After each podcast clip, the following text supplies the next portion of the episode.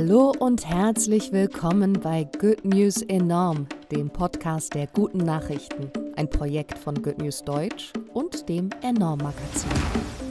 Ich freue mich, dass wir heute loslegen mit unserem Podcast der besten guten Nachrichten der Woche und in dem wir euch Hintergrund liefern wollen zu all den guten Dingen, die in der Welt eben auch so passieren. Heute die Lieblingsnachrichten der Redaktion. Aber erstmal der Nachrichtenüberblick. Die Biologinnen Bettina Kein und Dominik Wadup haben mit ihrem Start-up Birdshades eine ultraviolette Klebefolie für Glasflächen entwickelt, die Vögel davor bewahren soll, gegen Scheiben zu fliegen. Die Folie ist für den Menschen unsichtbar, für Vögel aber lebensrettend. Forschende der University of Pretoria in Südafrika haben eine vielversprechende Entdeckung im Kampf gegen Malaria gemacht. Zwei chemische Stoffe aus der Krebs- und Tuberkuloseforschung scheinen Malariaparasiten eliminieren und so Infektionen verhindern zu können. Eine Forscherin aus Barcelona hat herausgefunden, dass sich Seegras am Meeresgrund mit freischwimmendem Plastik zu einer Faserkugel verbindet. Diese Neptunbälle spült das Meer dann selbstreinigend an den Strand. Potenziell 860 Millionen Plastikteilchen jährlich. In Pakistan hat das Hohe Gericht die sogenannten Zwei-Finger-Tests zur Überprüfung der Jungfräulichkeit von Frauen verboten. Die UN hatte zwei Jahre auf ein Verbot der Tests gedrängt, da sie erniedrigend, schmerzhaft, traumatisierend und noch dazu unwissenschaftlich seien. Vier Tage arbeiten und das bei vollem Gehalt.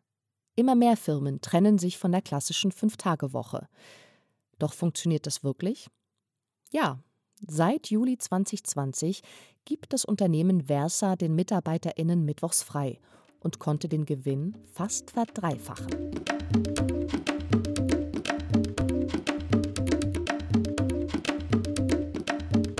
Sehr schön. Ich freue mich, dass wir heute zusammengekommen sind, um über unsere Lieblingsnachrichten zu sprechen. Mein Name ist Bianca und ich bin Redakteurin bei Good News Deutsch. Ja, und ich bin Astrid und ich bin Redakteurin beim Enorm Magazin. Mein Name ist Sophie und ich komme ebenfalls aus der Good News Redaktion. Die Lieblings-Good News, die ich euch mitgebracht habe, hat tatsächlich mit dem wahrscheinlich beliebtesten Thema des Internets zu tun, und zwar mit Katzen, jedenfalls teilweise. Ganz konkret geht es um Tierheimtiere mit schwarzem Fell und wie Schornsteinfeger und Schornsteinfegerinnen aus Berlin diesen Tieren mit einem Fotokalender helfen wollen. Ich glaube, warum mir diese Nachricht so im Gedächtnis geblieben ist, das hat mit dem Ausgangspunkt dieser Nachricht zu tun, einfach weil sie mich wirklich sehr überrascht hat. Laut einer Umfrage des Deutschen Tierschutzbundes, die aus dem letzten Jahr stammt, ist es für Tierheime nämlich deutlich schwerer, Tiere mit schwarzem Fell zu vermitteln. Also über die Hälfte der befragten Tierheime haben angegeben, dass es vor allem für schwarze Katzen und für schwarze Hunde eben deutlich schwerer ist, ein neues Zuhause zu finden. Was glaubt ihr denn, warum das so ist? Was für Gründe könntet ihr euch da so vorstellen, warum? Ja, krasse, krasse Nachricht. Ich wusste das nicht. Ich habe auch noch nie gehört, wie, wie da die Zahlen sind für schwarze Tiere, mit schwarzem Fell sozusagen. Äh, ziemlich schade auf jeden Fall. Und ja, das Erste, was mir natürlich jetzt einfällt, ist so dieses Klischee von der schwarzen Katze, die irgendwie Unglück bringt, wenn sie von links, glaube ich, kommt oder so ein, so ein Aberglaube, das natürlich völliger Unsinn ist natürlich, aber vielleicht, dass Menschen das noch irgendwie so im Kopf haben, könnte ich mir jetzt vorstellen. Das stimmt. Das ist tatsächlich einer der beiden Hauptgründe, die in dieser Studie genannt wurden. Also die zwei Hauptgründe, das sind einmal Aberglaube und einmal Angst. Also was du auch schon genannt hast, diese schwarze Katzen sollen Unglück bringen oder was ihr vielleicht auch schon mal gehört habt, dieses schwarze Schaf in der Familie.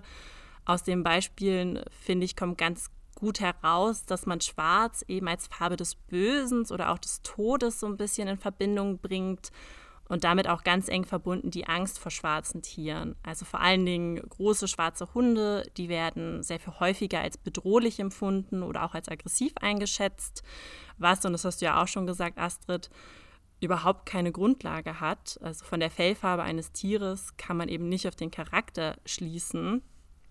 Und ein weiterer Grund, der genannt wurde und den ich persönlich auch nicht wirklich nachvollziehbar finde, ist, dass schwarze Tiere als weniger fotogen empfunden werden. Also ich dachte erst, dass es sich hierbei auf die Vermittlungsfotos bezieht. Also, dass man Tiere auf Fotos, zum Beispiel im Internet, auf der Webseite vom Tierheim einfach schlechter erkennen kann. Aber ich habe das nochmal nachgelesen und das bezieht sich tatsächlich auf Privataufnahmen von diesen Tieren, also sowas wie Selfies oder wenn du halt mal ein süßes Foto von einem Tier machst und es auf Instagram hochlädst. Und ich finde, dass es ein wirklich sehr fragwürdiger Grund ist, warum man sich kein schwarzes Tier anschafft. Und wie wollen jetzt die SchornsteinfegerInnen helfen? Was machen die denn genau? Genau. Ähm, ich finde halt auch diese Aktion, die die Berliner Innung der Schornsteinfeger und Schornsteinfegerinnen gestartet hat, ähm, die zeigt eben auch ganz gut, dass das nicht so ist, dass schwarze Tiere eben unfotogen sind. Und zwar haben sich die SchornsteinfegerInnen einen anderen weit verbreiteten Aberglauben zunutze gemacht, nämlich dass SchornsteinfegerInnen Glück bringen. Und sie haben sich dann mit dem Berliner Tierheim zusammengetan und für einen Fotokalender zusammen mit diesen schwarzen Tierheimtieren sich in Szene gesetzt. Und dieser Kalender, der soll eben gleich mehrere Zwecke erfüllen. Erstens soll eben so auf das Problem aufmerksam gemacht werden, also dabei helfen, die Vorurteile, die Menschen gegenüber schwarzen Tierheimtieren haben, eben abzubauen. Dann soll das zweitens bei der Vermittlung von diesen Tieren helfen und drittens soll der Erlös des Kalenders eben an diejenigen gehen, die bei der Vermittlung von den Tieren helfen. In dem Fall ist das das Berliner Tierheim. Passenderweise wurde der Kalender auch an einem Freitag, den 13. aufgenommen. Also ich finde, das zeigt ganz schön, dass hier viel mit dem Thema Aberglaube gespielt wurde. Ähm, ursprünglich war eine Auflage von 500 Stück geplant, aber die Idee kam eben so gut an, dass der Kalender, ich glaube, fast innerhalb von einem Tag ausverkauft war. Und jetzt gibt es eine Neuauflage von diesem Kalender, was ich echt schön finde. Und man findet auch erste Zahlen äh, zu diesem Erlös aus der ersten Verkaufsrunde.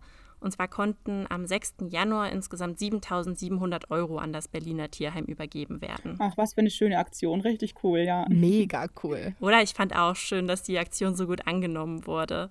Weißt du noch, Sophie, wir haben nämlich auch schon mal bei Good News in unserer App die Nachricht gespielt, dass am Freitag, dem 13. überhaupt gar nicht mehr Unglücke passieren.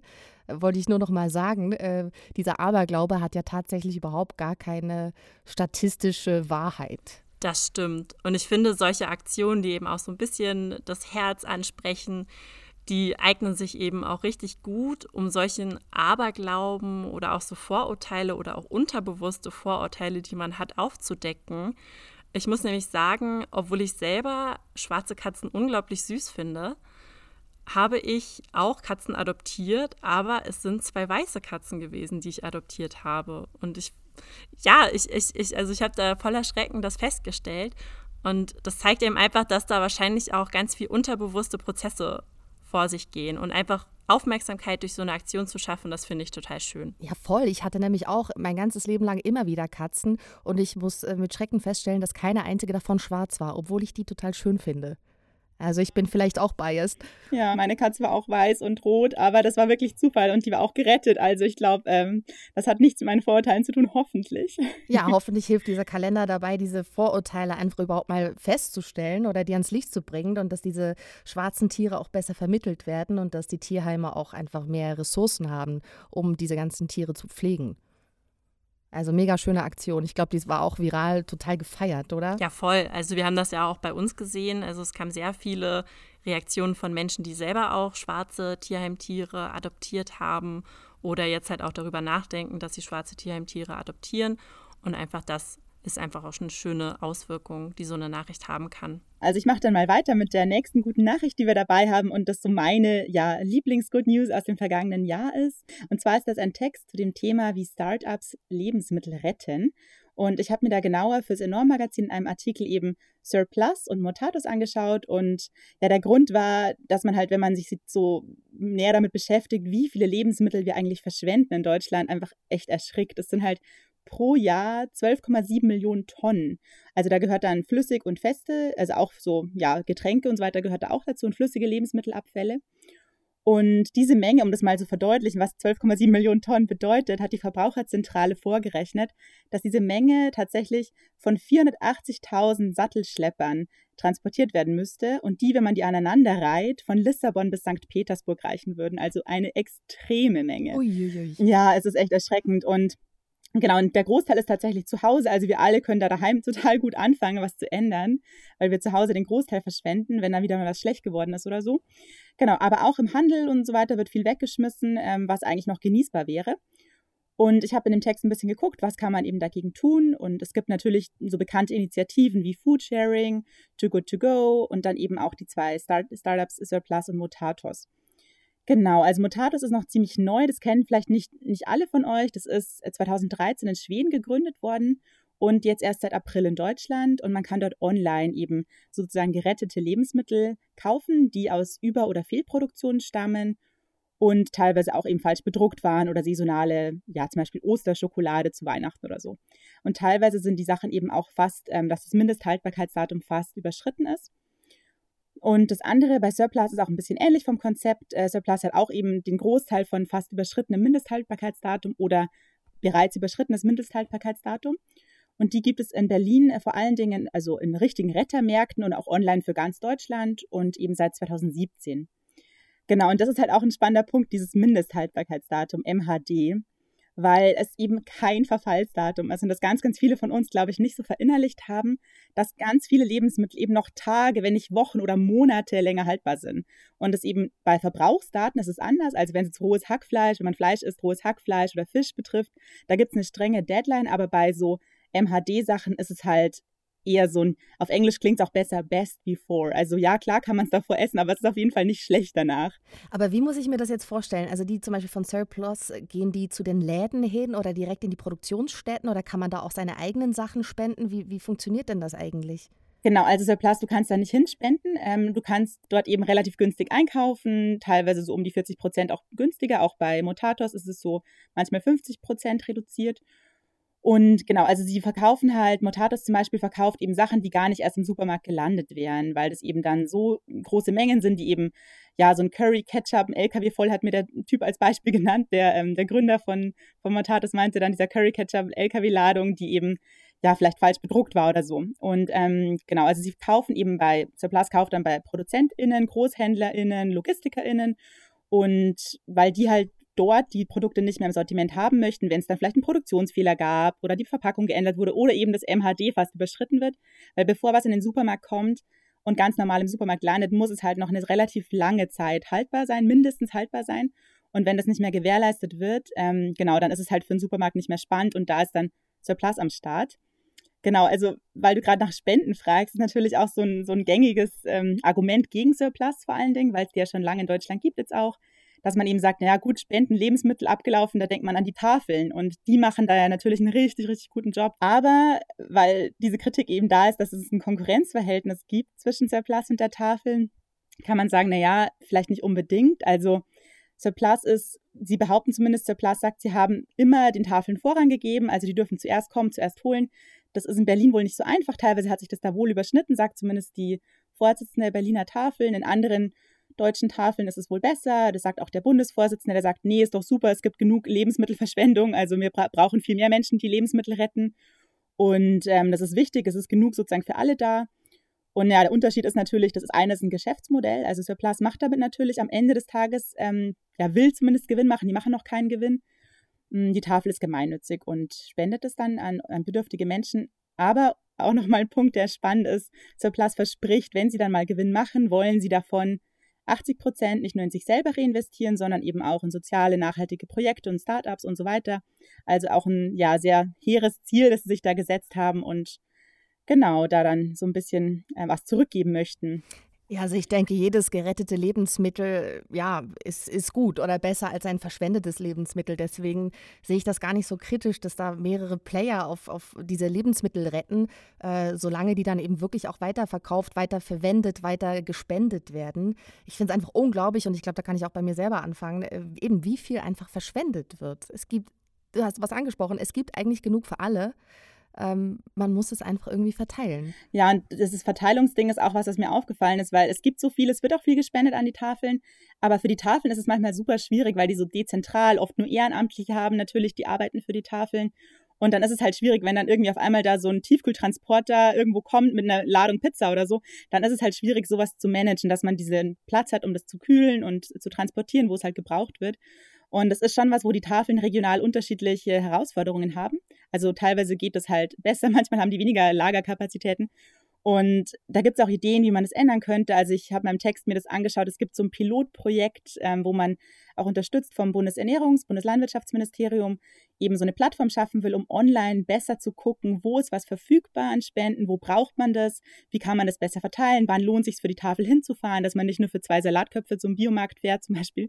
Ähm, also das ist schon, da wird schon was gemacht, aber wir haben in Deutschland vielleicht ein bisschen weniger als in anderen Ländern, wie zum Beispiel in Frankreich, wo es ein wirkliches Gesetz gegen so Lebensmittelverschwendung von, von Supermärkten gibt, dass man da wirklich einfach nicht äh, einfach wegschmeißen darf, wenn man mehr als 400 Quadratmeter Ladenfläche hat und das muss man dann spenden. Also das ist schon nochmal in anderen Ländern so ein bisschen mehr Augenmerk darauf, habe ich manchmal das Gefühl. Das ist ja spannend. Das wusste ich gar nicht, dass es in Frankreich zum Beispiel so ein Gesetz gibt. Ja, ist auf jeden Fall ganz cool. Und seitdem wurde wohl auch mehr gespendet an die dortigen, also ähnlich wie die Tafeln, die dortigen Organisationen, die gemeinnützig sind. Da wir jetzt darüber gesprochen haben, dass es ja eigentlich so viele Lebensmittel gibt, äh, bei denen es eigentlich darum ginge, die umzuverteilen oder logistisch ja irgendwie hinzukriegen, die zu verteilen an die Menschen, die sie brauchen oder noch kaufen wollen. Es gibt ja eine ähnliche Überproduktion und auch eine Verschwendung in der Textilindustrie. Und da komme ich zu meiner Nachricht, nämlich über den Niederländer Bas Timmer, der den Shelter Suit erfunden hat. Das ist ein Schlafsack für Menschen ohne Obdach, die gleichzeitig oder der gleichzeitig auch eine Jacke ist und in einen Seesack verwandelt werden kann. Und dieser Bastimmer, der nutzt eben Materialien, Schlafsäcke und Zeltplanen und andere Textilien, die weggeschmissen worden sind und macht daraus diese Schlafsäcke. Aus dem Gedanken heraus, dass jeder Mensch Schutz und Wärme und Würde verdient hat. Ähm, diese Idee kam ihm, nachdem also er ist Modedesigner, hat auch Modedesign studiert und während des Studiums ist der Vater von zwei Freunden von ihm auf der Straße erfroren, weil die Notschlafstellen voll waren und er offenbar nicht warm genug sich kleiden konnte oder keinen Unterschlupf gefunden hat, der ihm diese Wärme gegeben hätte. Und äh, für diesen Modedesigner Bas Timmer war das so einschneidend und eben im mit dem Hintergrund, dass es so viel Material gibt auf dieser Welt, was einfach nicht verwendet wird und verschwendet wird. Und daraufhin hat er beschlossen, okay, aus dem ganzen Material mache ich diesen Schlafsack und ähm, ich werde auch diese Menschen mit ins Boot holen, die eben oft in solchen Situationen sind, also auch geflüchtete Menschen, obdachlose Menschen und die wiederum finden jetzt in seinen Werkstätten Arbeitsplätze und nähen tagtäglich, ich weiß nicht wie viele von diesen Schlafsäcken. Ich finde das einfach so eine großartige Idee. Jetzt nicht, weil das die Lösung ist, um Obdachlosigkeit zu beenden, sondern einfach, um etwas zu tun, was man jetzt tun kann, nämlich Ressourcen nutzen, ähm, ja, um jetzt Schutz zu geben. Also ich habe irgendwie gelesen, weltweit gibt es 150 Millionen Menschen ohne Obdach. Und durch die ganzen Kriege und Katastrophen und wirtschaftlichen Entwicklungen wird es ja auch nicht unbedingt besser jetzt von heute auf morgen ich finde diesen Shelter-Suit einfach unglaublich. Ja, ich war auch total begeistert. Ich habe mir dann auch die Website von denen mal angeschaut und gleich geguckt, äh, wo man mitmachen kann. Und da stand dann auch, dass man selbst seinen eigenen Schlafsack, seinen alten Schlafsack, wenn er noch nicht zu gebraucht ist sozusagen, also ja noch nicht zu alt und fertig ist, dass man den alten Schlafsack dann auch spenden kann. Und dann wird der ähm, da nochmal gereinigt und abgecycelt als Innenfutter verwendet für diesen Shelter Suit oder Shelter Bag. Also eine richtig coole Sache, wenn man da nochmal was rumliegen hat zu Hause, so einen alten Schlafsack kann man den spenden. Genau, den Schlafsack kann man spenden. Man kann aber auch einfach finanziell unterstützen, monatlich, einmalig. Äh, wer das möchte, kann auf sheltersuit.com gehen und findet da alle Informationen. Ähm, ja, ich finde zum Beispiel allein die Tatsache, dass jetzt 72 Menschen in diesen Ateliers und Werkstätten eine Arbeitsstelle gefunden haben, äh, finde ich phänomenal und großartig. Und ich glaube, sie expandieren ja auch immer wie mehr. Ähm, in, mit einer Zusammenarbeit mit UNICEF sind jetzt diese Shelter Suits auch nach Südafrika gekommen und in die USA, äh, wodurch einfach die Corona-Krise noch mehr Menschen ohne Wohnung oder obdachlos leben. Ähm, auf Lesbos haben sie Shelter Suits verteilt in den Lagern für Geflüchtete. Ich habe mir da auch mal äh, geschaut, weil ich wollte wissen, ob die in Deutschland schon irgendwie ähm, auch verteilen, ihre Produkte verteilen. Ich glaube noch nicht so viel, oder? Also ich habe jetzt so Zahlen gesehen, so in ihren Statistiken sagen sie 15 Stück haben sie 2019 in Deutschland eben verteilt von den Shelter Suits. Und ja, also natürlich insgesamt haben die halt riesige Summe. Das sind, glaube ich, was haben wir für 2020 hatten die ähm, über 8000 von diesen Shelter Suits, ähm, die sie an sowohl an ähm, obdachlose Menschen als auch an geflüchtete Menschen gegeben haben. Also richtig cool, wie viel die da schon schaffen. Ja, mega. Ich kann mir vorstellen, dass das auch in Zukunft noch mal mehr in Deutschland sein wird. Also NGOs können ja oder Organisationen können ja auch einfach so auf sie zugehen und eben durch Spenden das ja auch fördern, dass sowas gemacht wird. Also ich kann mir vorstellen, dass es da durchaus auch in Zukunft in Deutschland mehr Kooperationen gibt. Ja, das kann ich mir auch vorstellen. Vor allem jetzt auch eben Corona-bedingt sind ja die meisten Notschlafstellen für obdachlose Menschen nur zur Hälfte besetzt, beziehungsweise sie dürfen nur zur Hälfte besetzt werden.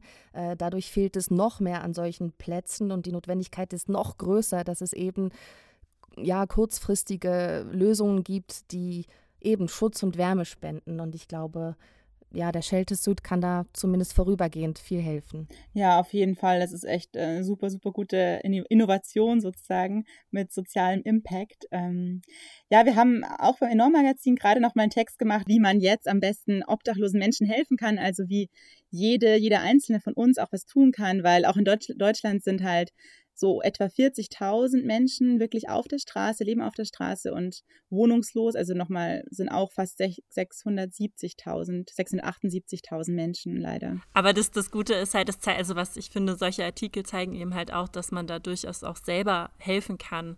Weil ganz oft, finde ich, hat man das Gefühl, dass man so hilflos ist und gar nicht so richtig weiß, okay, was, wie kann ich denn jetzt helfen?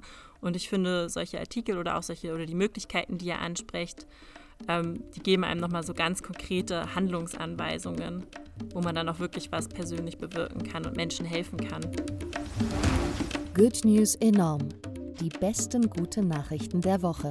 Wurde euch präsentiert von der Good Family. Noch mehr gute Nachrichten und konstruktive Hintergrundberichte findet ihr auf goodnews.eu, in der Good News App und auf enorm-magazin.de.